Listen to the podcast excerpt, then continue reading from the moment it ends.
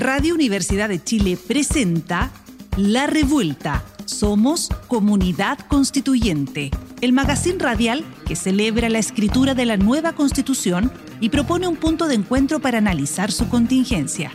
Nos acompañan las opiniones de Nona Fernández, Carolina Redondo, Daniel Urrutia y Constanza Valdés.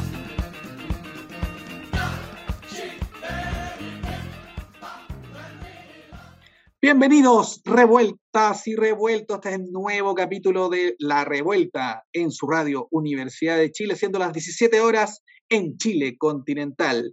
Estamos con las maravillosas Connie Valdés y Catalina Gutiérrez, que es primera vez que se encuentra en nuestro programa. Una bienvenida en nuestra alianza con la neta. ¿Cómo están, Connie? ¿Cómo están, Catalina? Yo bien, ¿y ustedes cómo están? Yo acá súper bien, nerviosa porque en mi primera vez nunca había venido, pero muchas gracias por la invitación y espero que nos sigamos encontrando más adelante. Por supuesto que te vamos a invitar siempre, Catalina, con, mucho, con mucho cariño a este programa de La Revuelta que lo hacemos con, efectivamente, con mucho, mucho, mucho cariño. Y con cariño también hacemos nuestro concurso de La Revuelta en, en el cual entregamos, recordemos, libros o entradas, en este caso un libro, a quien adivina la frase de la semana que se dijo en las redes sociales. Y la frase de la semana pasada fue, Catalina. Escuchas el galopes de las generaciones, los nombres enterrados con cántaros y frutos, la lágrima, el clamor de lentas caravanas escapando a los montes de la muerte y la vida. Jaime Huenún Fogón. ¿Y quién dijo eso y qué se ganó, estimada Connie? Salvador Millaleo en Twitter y quien se ganó el premio es Alejandra, con un arbolito al lado, arroba berríos alejaja y que se ganó el libro Grindermanías de Juan Pablo Sutherland de la editorial Alquimia. Así que muchos aplausos para ella. Alejandra Arbolito, Berríos Alejaja. Felicitaciones. Y los libros quedan en la radio y pueden ir a retirar en Miguel Claro 509 Providencia en la región metropolitana. Así que ahí pueden ir a buscar su premio Alejandra Arbolito. Oye, ahora tenemos en alianza con el medio periodístico La Neta el famoso Boletín de la Neta. Tras su semana de apertura por el norte de Chile, las y los convencionales retomaron su trabajo en las comisiones de armonización, preámbulo y transitoria, cuyas jornadas estuvieron marcadas por extensas horas de deliberación y votación.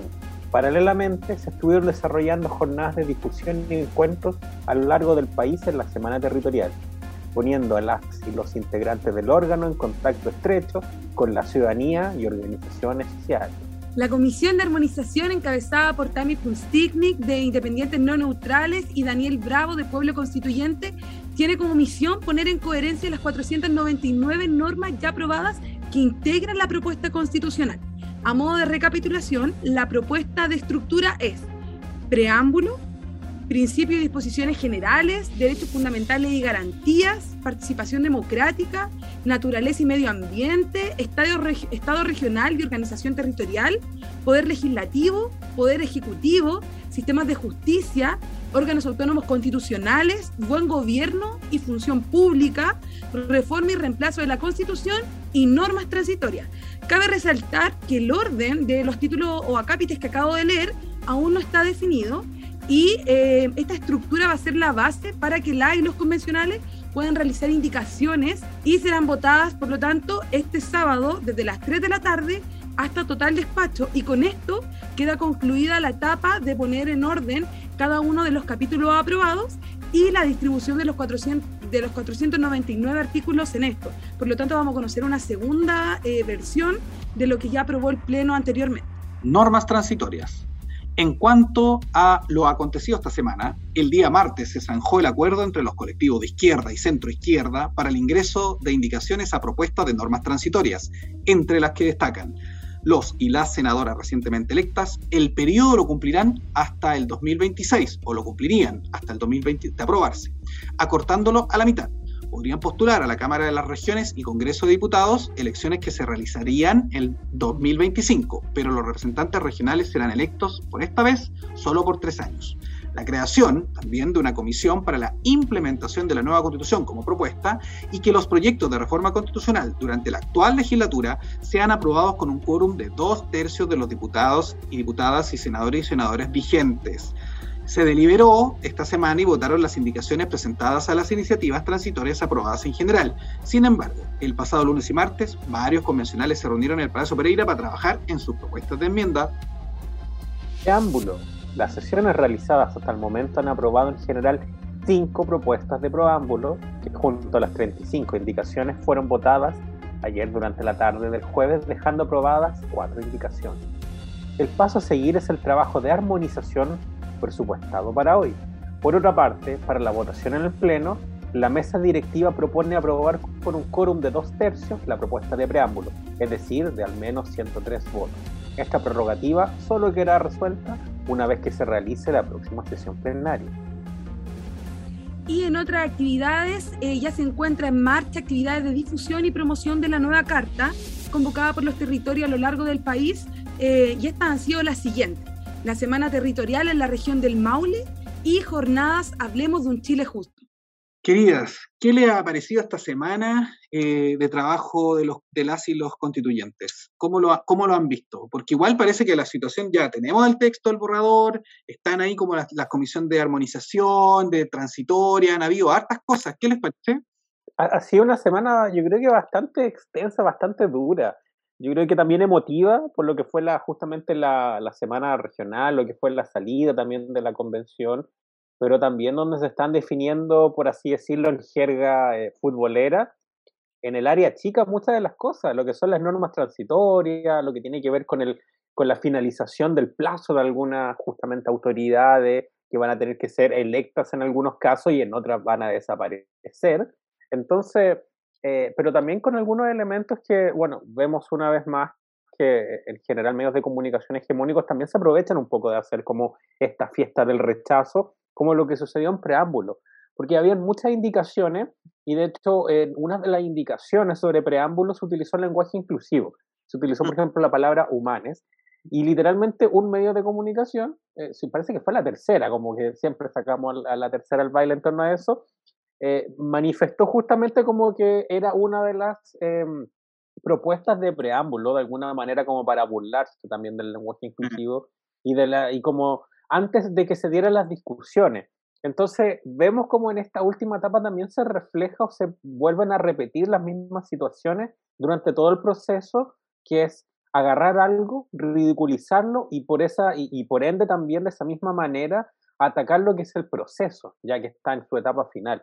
Y yo, a propósito de lo que eh, estábamos mencionando también en el boletín, eh, yo creo que hay que ponerle harto ojo a lo que va a ser los plazos finales, a lo que esto tiene que, por supuesto, aprobarse en las normas transitorias, pero qué va a pasar con el Senado, qué va a pasar con la Cámara, qué va a pasar con los gobiernos locales, qué va a pasar en mi caso con el Instituto Nacional. El Instituto desaparece, desaparece si se aprueba. Claro, por eso mismo, ¿cuánto va a ser el plazo? O sea, eh, ¿Qué va a pasar con los jueces también? Hay, hay muchas cosas que se tienen que dilucidar, entonces em, por esa parte yo llamaría como em, a tener atención con, con esas cosas eh, y me parece que ha sido una semana de, de trabajo muy arduo y eh, de nuevo creo que se comunica por los medios de comunicación hegemónicos muy poco de lo que realmente se trabaja, porque se sacan la cresta diariamente. Bueno, la Cata está, tú estás más encima ahí de la constituyente, pues. Sí, ha sido un trabajo, la verdad, muy, muy intenso esta semana. Comenzó la semana pasada en, la región de Antofagasta y esta semana el trabajo ha continuado.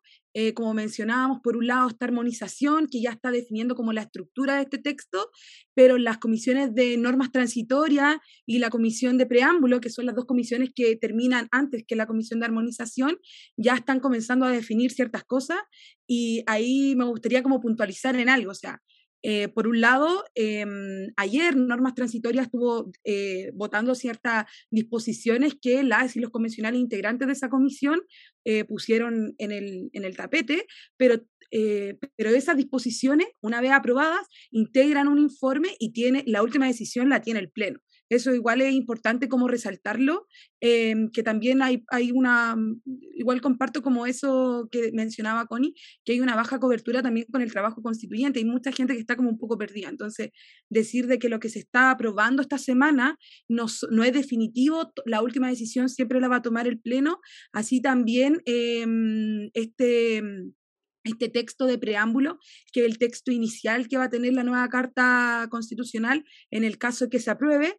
También se aprobó ayer, sin embargo, el Pleno va a ser el que tenga la última palabra de decir si va o no este texto, que al parecer está ahí en, en conversaciones y, tiene algunas críticas por un lado. Cata, ¿y por qué no? Es cortito, ¿por qué no lo, leemos para nuestro revuelto y revuelta? ¿Por qué es cortito? Connie, ¿lo tenéis por ahí? De inmediato, sí. Propuesta de preámbulo aprobada por la Comisión de Preámbulo. Nosotras y nosotros, el pueblo de Chile, conformado por diversas naciones, nos otorgamos libremente esta constitución acordada en un proceso participativo, paritario y democrático. Considerando los dolores del pasado y tras un estallido social, enfrentamos la injusticia y demandas históricas con la fuerza de la juventud para asumir esta vía institucional a través de una convención constitucional ampliamente representativa. Con ello, hemos decidido mirar hacia el futuro con esperanza y cambiar nuestro destino sin importar el origen, condición o creencias de cada cual, para construir una sociedad justa, consciente de su relación indisoluble con la naturaleza amenazada por la crisis climática, que promueva una cultura de paz y diálogo, con un compromiso profundo por los derechos humanos, la justicia, igualdad y libertad. De esta manera, en ejercicio del poder constituyente, adoptamos la siguiente constitución política de la República de Chile. Mira qué solemne. pero lindo, ¿no? Muy lindo. A mí me gustó. A mí me pues, gustó además tiene una, Claro, y tiene como una línea poética, tiene varias cosas interesantes.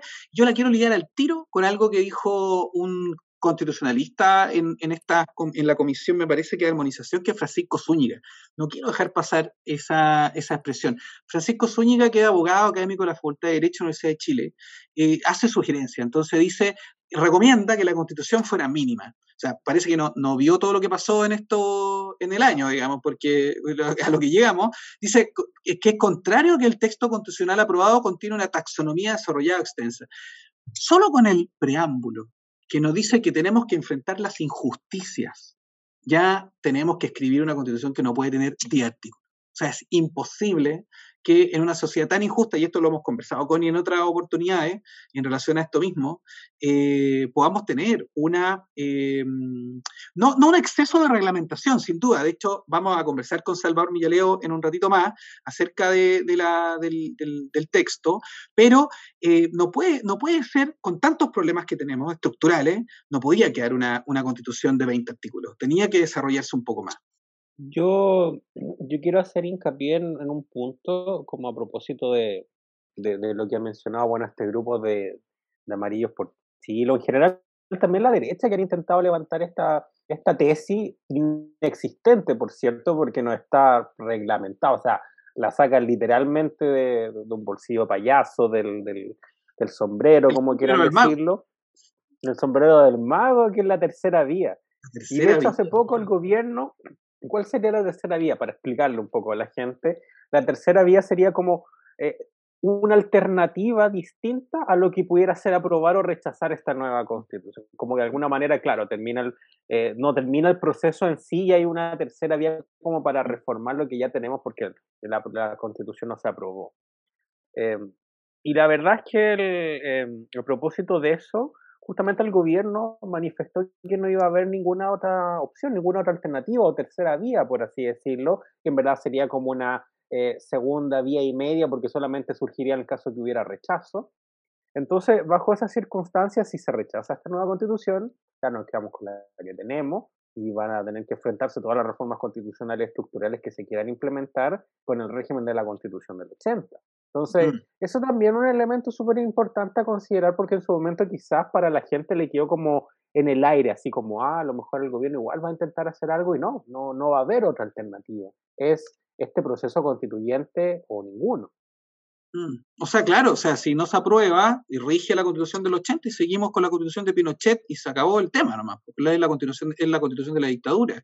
Entonces, otro, imagínate que haya otro proceso, otro acuerdo con otra situación, con otras situaciones, yo creo que es eh, justamente el, peso de la noche. O sea, es estos grupos conservadores que intentan pasar gato por libre, como tú decías, y con sacando del bolsillo el payaso. Eh, esto que no tiene ningún sentido. También Amarillos por Chile, esta organización que dice tener 50.000 personas, pero que al final la verdad que parece que no es tan así, eh, liderados por este señor Worken, columnista del Mercurio permanentemente, la verdad es que fue bastante caótico durante la semana, si habían leído, no habían leído el borrador, eso no, no quedó claro, que, porque claro, era, pareciera ser que es una crítica directa sin leer el texto. ¿no? Entonces, y eh, desde el inicio tener una postura en contra. Entonces, no han estado en esta, eh, pareciera ser que no han escuchado ni han revisado, ni siquiera han leído los boletines de la neta, porque si uno lee los boletines de la neta, semana a semana, se da cuenta de que hay avance, que hay trabajo, que se han sacado la mugre trabajando los constituyentes y han creado cosas. Eh, y vamos a conversar, como, como decíamos, con Salvador Villaleo, acerca justamente de estos temas de la inclusión, de los pueblos eh, originarios, de las naciones originarias, de otros temas también estructurales. Entonces, hay trabajo y hay trabajo bueno, interesante, y es una constitución o es una propuesta de borrador de constitución que está al menos, eh, no vamos a decir en la avanzada mundial, pero sí yo creo que trae a Chile, a, lo trae a la, a posmodernidad eh, rápidamente desde el siglo XVIII. Entonces creo que es importante em, hacer el punto también de aquellas críticas van a seguir, las críticas de los del rechazo van a seguir, y yo no, no veo mucha gente tampoco haciendo también unas grandes críticas de la gente de progresista, ¿no? A este texto. No sé si tienen otros, otros temas que quisieran relevar eh, Cata o Connie? Em, podríamos hablar de, los dos tercios, que fue una disposición transitoria que se planteó dentro de la Comisión de Normas Transitorias y, se aprobó, pese a que tenía bastantes críticas y, y había harta defensa. De hecho, el convencional de Bópoli Hernán Larraín salió diciendo de que esta propuesta era como un candado, un cerrojo que se le iba a poner a la nueva constitución, mientras que convencionales de izquierda, que fue los que, los que llegaron al acuerdo de los dos tercios, como Ignacio Achurra del Frente Amplio, mm. salía diciendo que, mm, que, esto es un, que los dos tercios son temporales, porque cabe recordar de que lo que se está proponiendo es de que no se pueda realizar una reforma constitucional desde, desde que se apruebe hasta el 2026, con el objetivo también, como explicaba Churra, de, de, ofrecer también una seguridad a la gente que había aprobado este proyecto eh, que, pudiera continuar. Y después esos dos tercios, como es temporal, eh, pudiera pasar a, otra, a otro quórum que, que ya está definido por la Constitución. Mm. Porque Connie, tú te diste cuenta que hubo como un problema con los con cuatro séptimos, me parece que era como una propuesta y que se cayó la propuesta de los cuatro séptimos, pero eso fue en el plenario, ¿no? No sé, no recuerdo bien en, relación a la propuesta que había o, o, no, y que ahora sale esta propuesta dentro de las normas transitorias. Por eso la Comisión de Normas Transitorias es tan importante, porque eh, una es señalar, por ejemplo, cuándo terminan los cargos que están actualmente señalados, ¿no? Que uno dice, bueno, ¿por qué, lo, ¿por el Senado tiene que seguir hasta el 2026, por ejemplo? O sea, ¿cuál es la razón que el Senado tenga que seguir? Si, si la Constitución va a empezar a regir en forma inmediata, las normas transitorias están diciendo, no, no, no, esperemos que el Senado va a durar hasta el 2026. Yo, yo la verdad que yo soy partidario que se acabe inmediatamente, en el acto. Yo no sé, Connie, qué tú opinas o Cata, pero yo no veo necesario que continúe. Yo ya haría elecciones generales y llamaría, digamos, a, a, elegir los consejos de las regiones y los senadores que están, lo siento, postularán de nuevo, harán otra cosa, no sé, pero no. Aquí hay un mandato que es el, el pueblo, eh, los pueblos en eh, el poder eh, originario, que es la, la convención constituyente, ¿no? Entonces, ya, ya está. Por otro lado, no hay que olvidar que la elección del Congreso actual es elección sin los principios que hemos empujado bastantes personas y también todos los constituyentes en relación a paridad, a escaños reservados y a otros temas bastante importantes de representación. De hecho, a propósito de eso, y ya eh, finalizando ya un poco el, foro, mm. eh, es súper importante puntualizar eso, que más allá del plazo justamente, y que claro, teniendo la lógica de que ipso facto se pudieran disolver las instituciones y que las elecciones fueran anticipadas, etcétera, el punto tiene que ver justamente como un congreso con reglas completamente distintas, con una composición y que representa sectores completamente distintos, cómo va a reformar democráticamente o sustantivamente o representativamente, mejor hablando, eh, a una constitución que nace de un órgano con unas reglas completamente distintas. Entonces, Más representativa. claro, yo creo que ahí hay un punto súper importante que tiene que ver, además de proteger, por supuesto, lo que tiene que ver con la implementación, de que eh, se tienen que jugar con las mismas reglas. Y en este momento no, no, se estarían con la misma regla en el caso de que se reformara como sustantivamente la Constitución, sin perjuicio de que es muy difícil, claro, que se vayan a llegar a acuerdos con, con eso, con los dos tercios también. Así que por esa parte vamos a ver ahí cómo el Pleno va a aprobarlo y lo más probable es que eh, se apruebe justamente esa regla y de nuevo entender que no es el cerrojo, ese mismo cerrojo que estableció, por ejemplo, la derecha, sino que es un, tiene que ver justamente con una transición más democrática. Así es. Y bueno, pues vamos a seguir hablando de estos temas de, eh, de todas maneras, porque son importantes, sobre todo qué va a quedar finalmente en la Comisión de, de, Normas Transitorias. Y ahora vamos con la sección que más quieren los niños y niñas de la revuelta. El silabario constituyente. Plurinacionalidad. Concretización constitucional de la libre determinación implica la convivencia de varias naciones en un mismo Estado, en plena igualdad de dignidad y derecho, con igualdad de participación en la distribución del poder y con pleno reconocimiento de sus derechos colectivos, sus relaciones con sus territorios y recursos en armonía con los derechos de la naturaleza. Está incorporado actualmente en los artículos 10 de la plurinacionalidad e interculturalidad en el Estado regional, 15, plurinacionalidad, pluralismo jurídico e interculturalidad, y 27 Consejo de la Justicia, entre otros. Estamos y vamos a insistir en estos conceptos nuevos que establece la, el borrador de la nueva constitución que se propone para aprobar el 4 de septiembre y a la vuelta de la pausa que viene ahora vamos a entrevistar a Salvador Millaleo. Nos vemos en un ratito. Sigue en la revuelta. Somos comunidad constituyente. Radio Universidad de Chile 102.5 FM.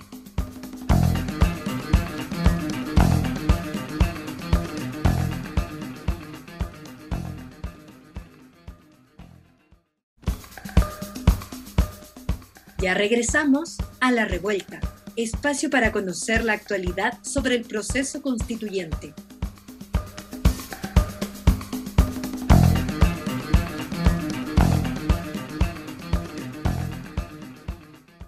Volvemos de la pausa, revueltos y revueltas. Ahora tenemos un doctor en Derecho en el estudio de la revuelta.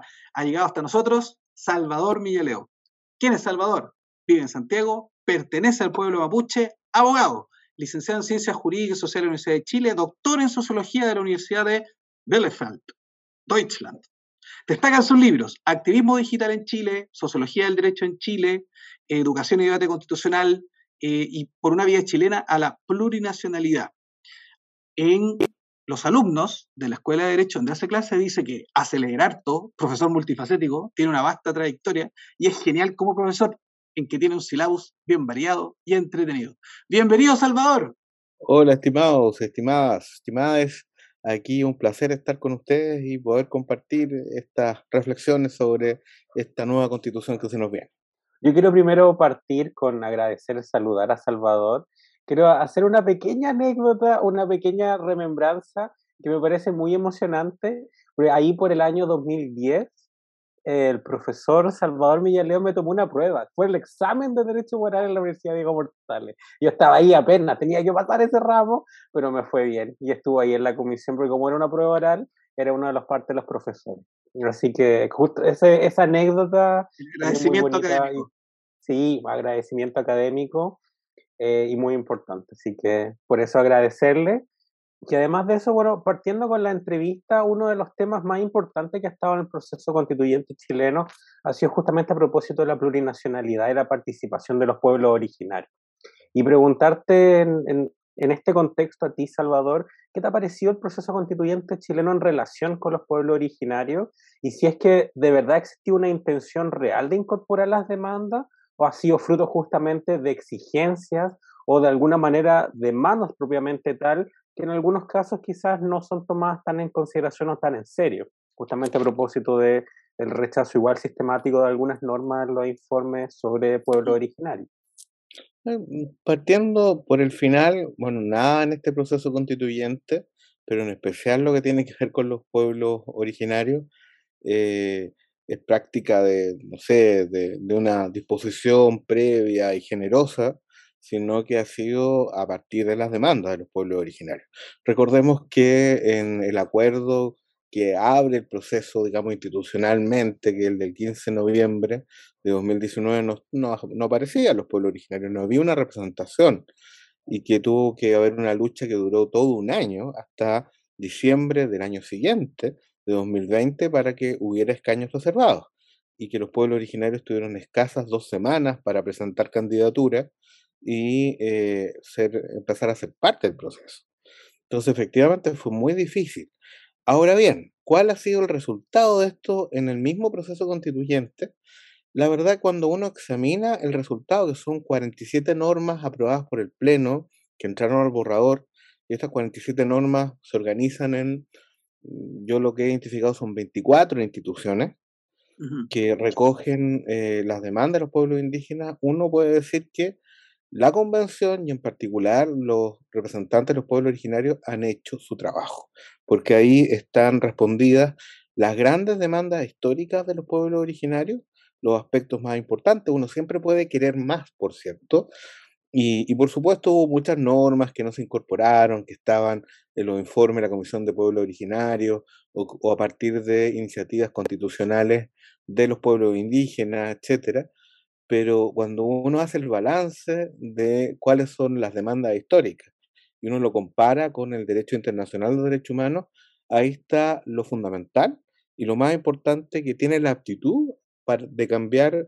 la relación eh, desde la perspectiva normativa, es decir, el marco normativo, cambiar desde ese marco la relación entre los pueblos originarios y el Estado desde la noche en que estamos a un día mucho más luminoso. Entonces, yo diría que más allá de que siempre pudo haber más, pudo haber más claridad, pudo incorporarse una serie de otros criterios interpretativos, lo que está es suficientemente bueno como para señalar de que la convención hizo su trabajo de una manera en que nadie más lo ha hecho en la historia de este país. Entonces, es un acontecimiento histórico lo que estamos mm. viendo, con la posibilidad de que estas 47 normas en el borrador, aunque las puedan sistematizar y dejar en 40 como quieran, se agrupan pero las instituciones que están ahí son absolutamente una innovación de nuestro, dentro de nuestra historia constitucional y son la respuesta que estábamos esperando para salir de este desastre en el que estamos situados al día de hoy. Entonces a mí me parece que más allá de lo que se puede desear, en fin, eh, es suficiente, es suficientemente transformador desde que la perspectiva que se reconoce la plurinacionalidad, la libre determinación, el derecho a restitución, la autonomía territorial e indígena, el plurilingüismo, eh, el principio del buen vivir, los derechos de naturaleza, etc. Eh, eso es completamente satisfactorio y hace sentido para efectivamente convertir este país en algo completamente distinto al país colonial y el país represivo que hemos sido con los pueblos indígenas. Oye, Salvador, ¿y la constitución entonces, el borrador, la propuesta, como dicen algunos sectores, es una constitución indigenista entonces? Bueno, en primer lugar, los que estos sectores, sobre todo los amarillos que han insistido bastante en esto, los amarillos por Chile, primero no tienen ni idea qué significa el indigenismo. Mm. El indigenismo. lo dicen, ¿no? Sí, es un, el indigenismo es una corriente de pensamiento y política que existió a mitad del siglo XX y consistía en beneficiar a los pueblos indígenas sin la participación de los pueblos indígenas. Que, por ejemplo, tuvo su mejor expresión en Lázaro Cárdenas, en México, en fin, y en una serie de países que tomaron medidas a favor de los indígenas, pero sin que participaran los indígenas. Entonces, no tienen ni idea de lo que están diciendo.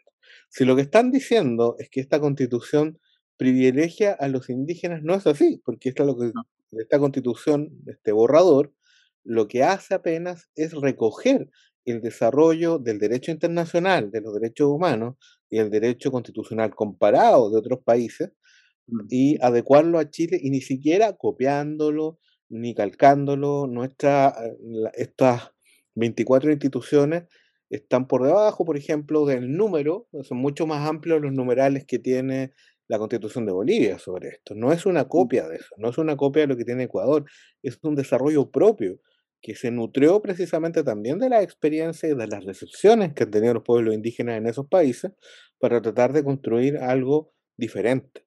Entonces, eh, no es una constitución indigenista en el sentido que no crea privilegios, pero tampoco es indigenista en el sentido que le dé a los pueblos indígenas algo que, eh, que sea inusitado en relación al derecho constitucional comparado.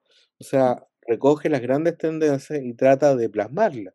De hecho, ni siquiera es tan eh, reglamentaria, eh, es decir, se mete en tanto detalle, sino que hay muchas cosas que correctamente, a mi juicio, promueve que sean reguladas por ley eh, para concretarla, como lo hace la constitución de, Bolivia, que es muy reglamentaria en ciertos aspectos, pero que al fin y al cabo no, se termina por no cumplir en la práctica.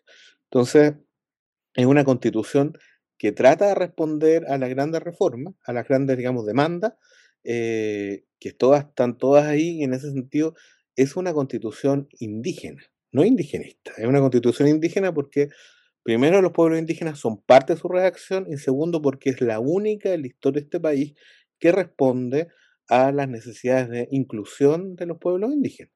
Pero indigenista no es, no pone nada que no sea necesario que esté en una constitución.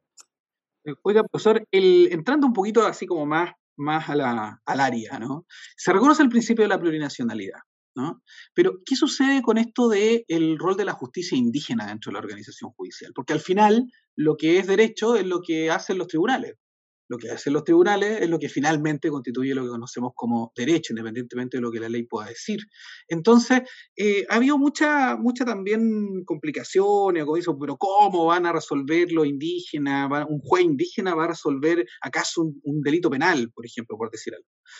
La, pregunta, ¿cómo queda esto dentro de la constitución, de la propuesta de borrador? ¿Y cómo se imagina usted, profe, para adelante el desarrollo de la justicia indígena?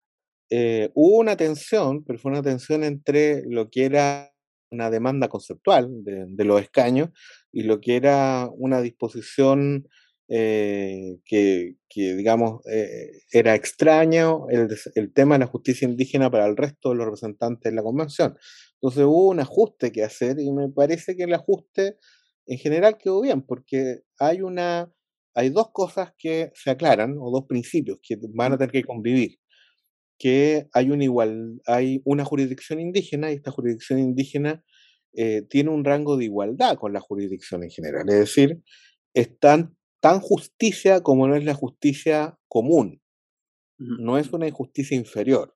Entonces tiene un plano de igualdad. Pero eh, también hay otro elemento crucial, que es la integración y coordinación de los sistemas. Es decir, que eh, el poder judicial ya no se concibe con el lenguaje del siglo XVIII, de los poderes, el lenguaje Montesquieu, sino que es un sistema, un conjunto de instituciones que da cuenta de que la justicia ya no es una sola organización, sino es un conjunto de varias jurisdicciones, varios tipos de tribunales que se tienen que coordinar e integrar entre sí, pero que responde a la necesidad de especialización de la justicia para resolver los problemas cada día más complejos que Ahí el, buen juez Urrutia sabe que tiene la sociedad. Así como el buen juez Magnó eh, sabe también que los jueces son esenciales en determinar en última instancia lo que es el derecho en la práctica. Entonces, eh, los jueces indígenas van a, en esta constitución, tener la posibilidad de determinar lo que es el derecho, pero solo en una porción como le corresponde a cualquier juez, solo dentro de su esfera de competencia. Y la esfera de competencia está marcada por ser una justicia que se aplica entre indígenas o que se aplica en el caso penal cuando el indígena es un imputado, porque ahí el conflicto es con el Estado, y que esto, la delimitación, por supuesto, es un tema que no tiene que ver la constitución, sino que es deslinde, como le llaman en otros países, jurisdiccional es, un asunto que la ley va a tener que regular con precisión. Pero todo esto escandalera se basa en una noción bastante arcaica de cómo funciona la justicia. En Estados Unidos hay jueces eh, indígenas que trabajan en los autogobiernos indígenas y eso no, es motivo de ningún problema. Mm. O no es más problemático que cualquier problema que pueda tener la justicia ordinaria en otros sectores. Entonces, eh, de la misma manera, en el resto de países como Colombia, existe una tremenda jurisprudencia de la Corte Constitucional para precisamente regular la relación de una justicia con otra, estableciendo límites, estableciendo núcleos, digamos, de, de competencia.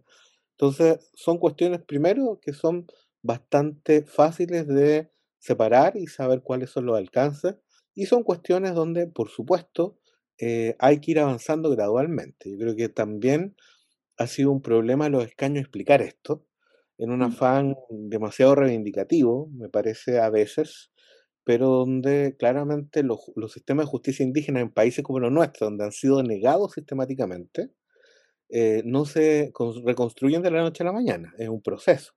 Es un mm. proceso de sistematización, es un proceso de investigación, de formación eh, y luego de organización de una jurisdicción indígena que no, no puede sino ser instalada de manera progresiva y paulatina. Y eso es algo que creo que los escaños le falta hacer un esfuerzo por explicar que esto no va a ser eh, de la noche a la mañana, se va a instalar con toda la facultad y todos vamos a saber y vamos a tener claro cuál es el derecho propio de los pueblos indígenas de inmediato. Esto es un proceso y este proceso tiene que ser bien planificado y esta planificación tiene que ser bien reflejada en la ley que además tiene que asegurar no solo la competencia de estos jueces, sino también las formas de coordinación, incluyendo todos los recursos, impugnaciones de tribunales superiores, etc. Siguiendo un poco la, la, línea a propósito de la plurinacionalidad y la autodeterminación de los pueblos, hay algo que se aprobó en el Pleno y que fue parte de la Comisión de Forma de Estado que tiene que ver con la autonomía territorial e indígena.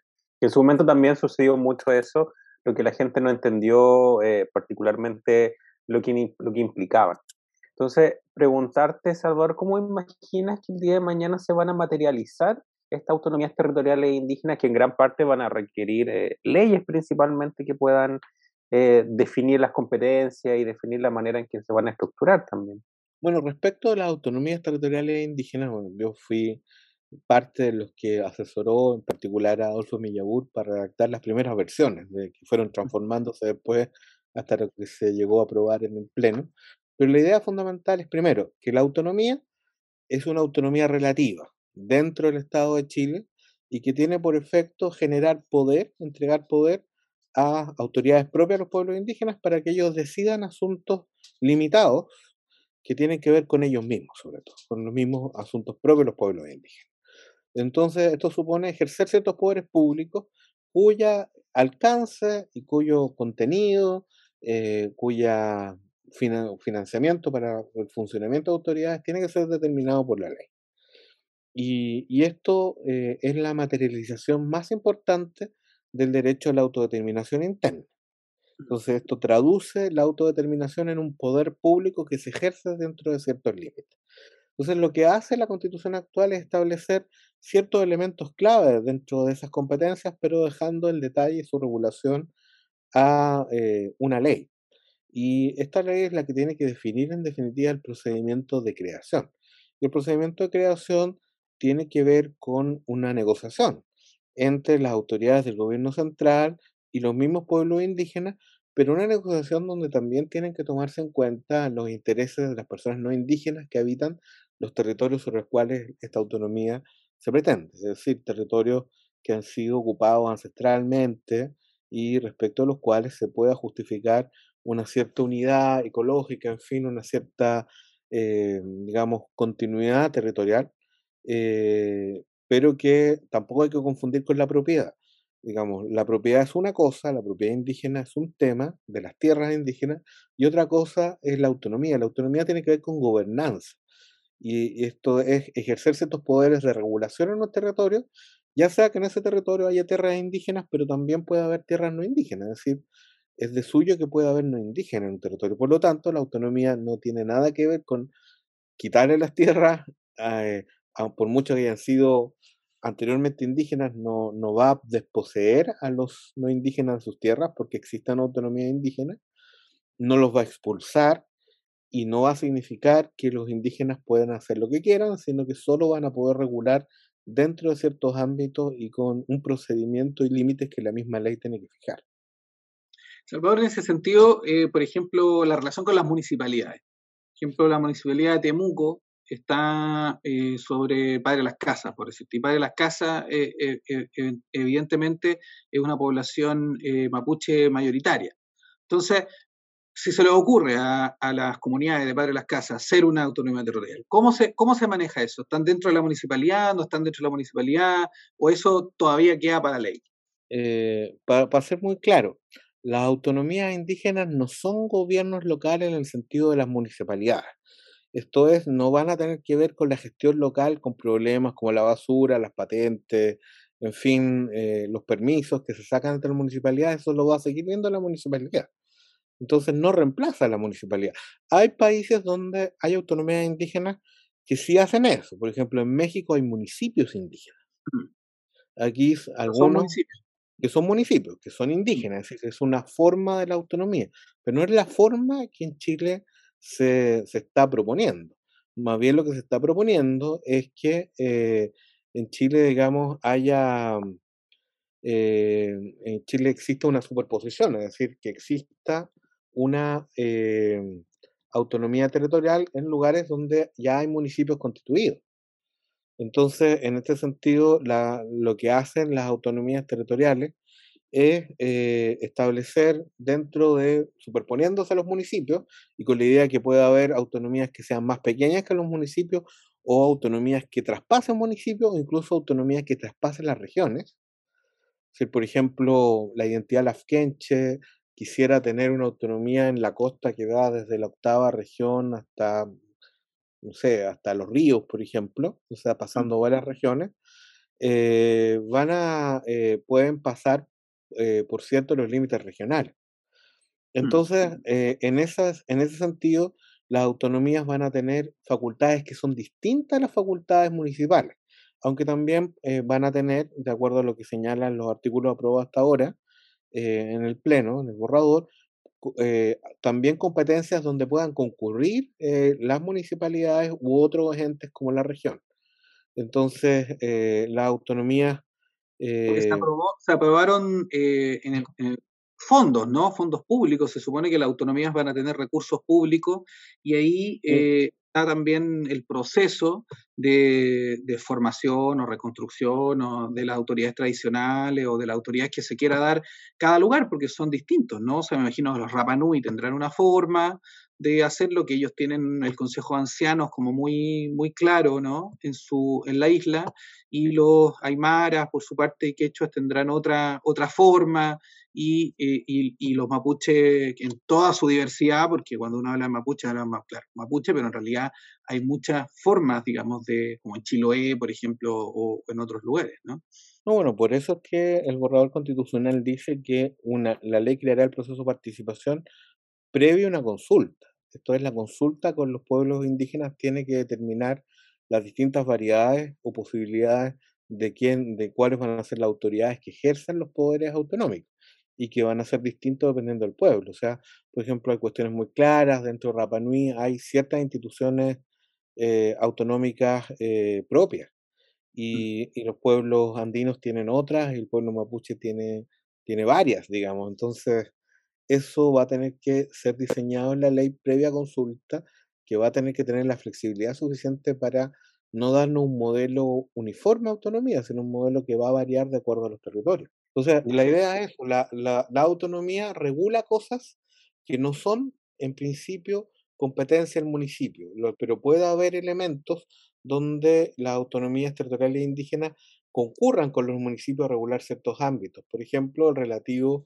al uso de suelos, al uso de ciertos recursos naturales, en fin, que, eh, digamos, son también fundamentales para la subsistencia de los pueblos indígenas. El fin de la autonomía es darle poder a los pueblos indígenas para regulando ciertas cuestiones claves para su cultura puedan sobrevivir como pueblos indígenas.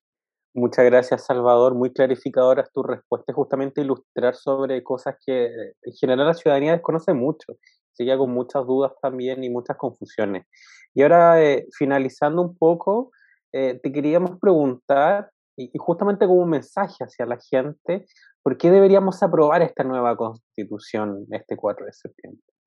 Primero, porque es una constitución nacida en democracia, construida democráticamente, y es la única constitución con estas características que hemos tenido en el país. No hay constitución más democrática que la que hemos elaborado ahora a través de la Convención Constitucional. Esa es la primera razón. La segunda razón, porque es una constitución que trata de responder y en general lo hace a eh, los grandes temas pendientes de nuestra democracia. O sea, en, cuanto a los déficits que tenemos, eh, nos permite dar respuesta a eso. En particular, en el caso de los pueblos originarios, salda las deudas históricas que hemos, estado, hemos tenido, reconociendo los derechos que ya desde hace tiempo están establecidos en el derecho internacional y que también otros países nos han mostrado que se pueden incorporar en el derecho constitucional comparado.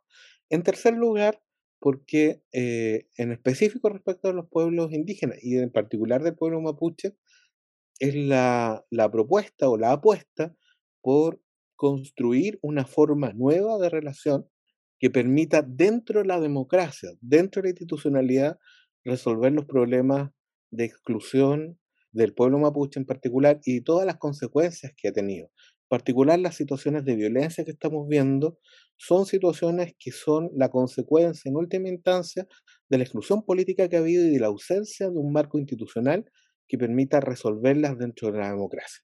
La democracia tiene que ampliarse precisamente para permitir que esos problemas se resuelvan institucionalmente y no haya ninguna legitimidad para reclamar o hacer uso de vías violentas para tratar de visibilizar o demandar la resolución de los problemas de exclusión que ha tenido el pueblo mapuche. Eh, esta constitución es la primera en la historia de Chile que nos permite decir eso, que no es necesario hacer actos de violencia para tener autonomía, que no es necesario hacer actos de violencia para tener recuperación territorial, que no es necesario hacer actos de violencia para que se respete tu lengua, tu identidad, tus autoridades tradicionales. Y eso me parece fundamental. Si ustedes no quieren la violencia, como dicen algunos conservadores o algunos amarillos, aprueben la constitución, porque es la única vía por la cual va, en definitiva, eh, en, un, en, el mediano y en el largo plazo a desaparecer esta violencia que eh, según estos sectores, es uno de los principales problemas. Yo creo que es un problema muy importante, pero no es sino la consecuencia de la exclusión que el Estado de Chile ha hecho con los pueblos indígenas. Salvador Millaleo, muchas gracias por esta entrevista, de verdad, como decía la Connie, súper clarificadora, derribando mitos, derribando fake news, noticias falsas, porque efectivamente es una constitución que eh, nos une. Así que gracias, Salvador, muchas gracias por participar en la revuelta. Bueno, muchas gracias a ustedes.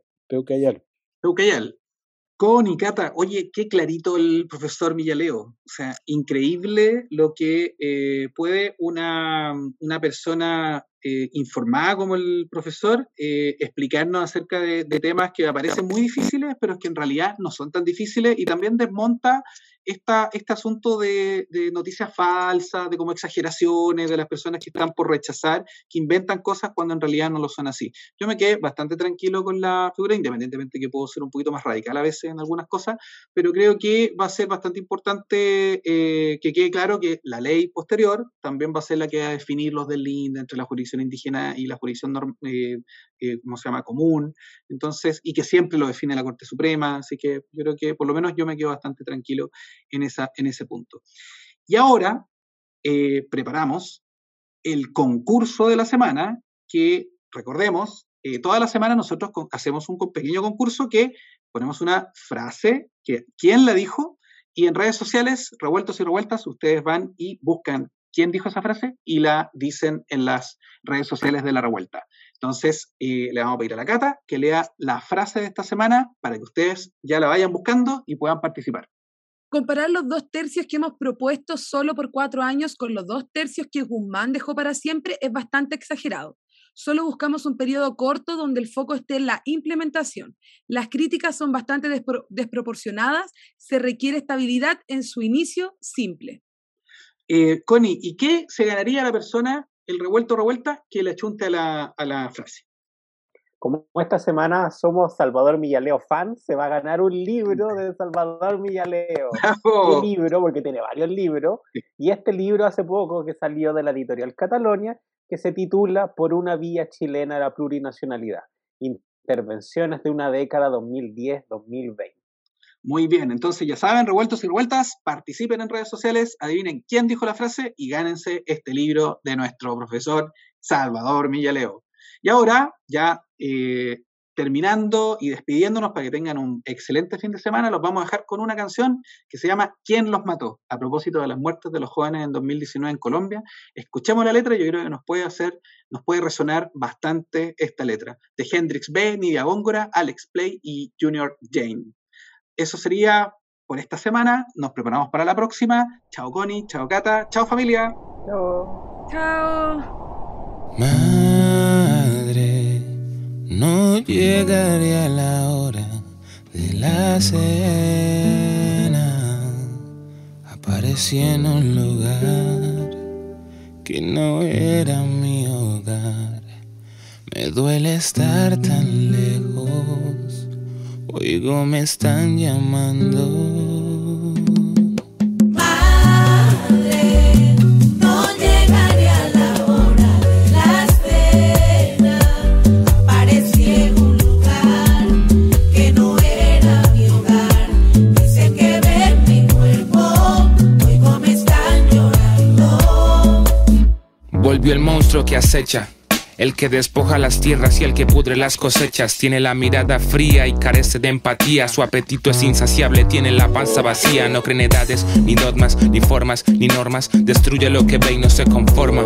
Solo obedece intereses económicos. Infunde el miedo y entierra a soldados anónimos, hermanos de otras madres que salieron de sus casas. Se fueron hace un día y hace años que no abrazan. Ese monstruo llegó al cañaruzal. Quiso azúcar de la vida y dejó peste con cal. ¿Por qué ser otro desaparecido? ¿Por qué darlo todo por perdido? ¿Por qué cambiar mi nombre y apellido?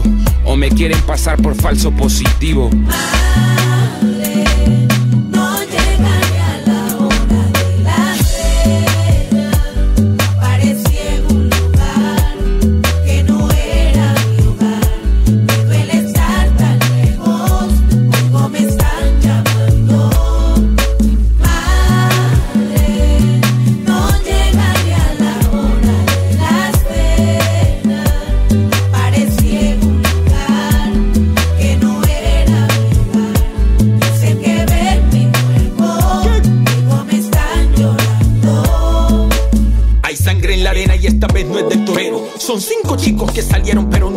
Uno de ellos resistió de una manera inexplicable para señalarle el camino y que lo pudiera encontrar su madre en medio de una escena con respuestas en potencia y unos cuantos que no se entendía que hacían allí. El dolor de familiares impulsados por el miedo, queriendo llevar sus hijos sin saber si podrían salir con vida a contarle al mundo lo ya sucedido. Si esta madre no se atreve, todo estaría perdido y estaría en archivo y otra historia para contar del país con la clase obrera que se muere en la impunidad. Hay sangre en unas manos ajenas. Si me convierto en canción, solo recuérdame feliz. Aquí no pasa el tiempo, no hay pena o sufrimiento.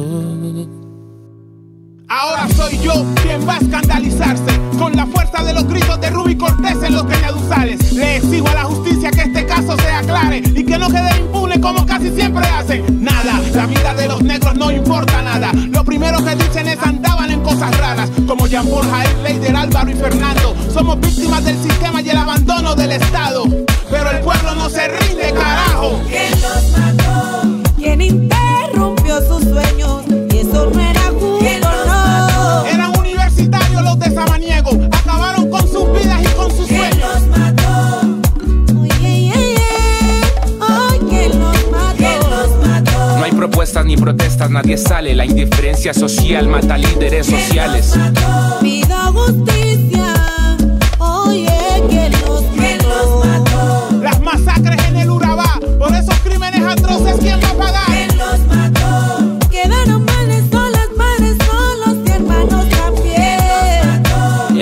acorrala, el llanto de una madre hace más eco que una bala. ¿Quién los mató? No más farsas ni fachas, no se olvida el dolor de las madres de Suacha. ¿Quién los mató? ¿Hasta cuándo esta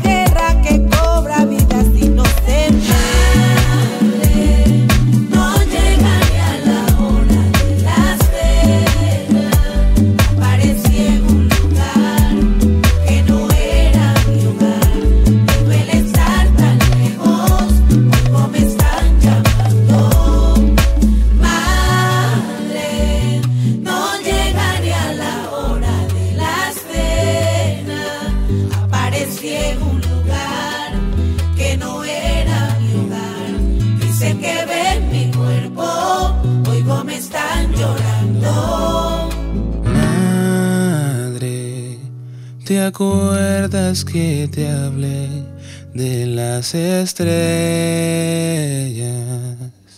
Hoy ellas están aquí. Hay muchas otras junto a mí. Y todas van volando. Se van surcando en lo alto. Radio Universidad de Chile presentó La Revuelta. Somos Comunidad Constituyente. El magazine radial que celebra la escritura de la nueva constitución y propone un punto de encuentro para analizar su contingencia.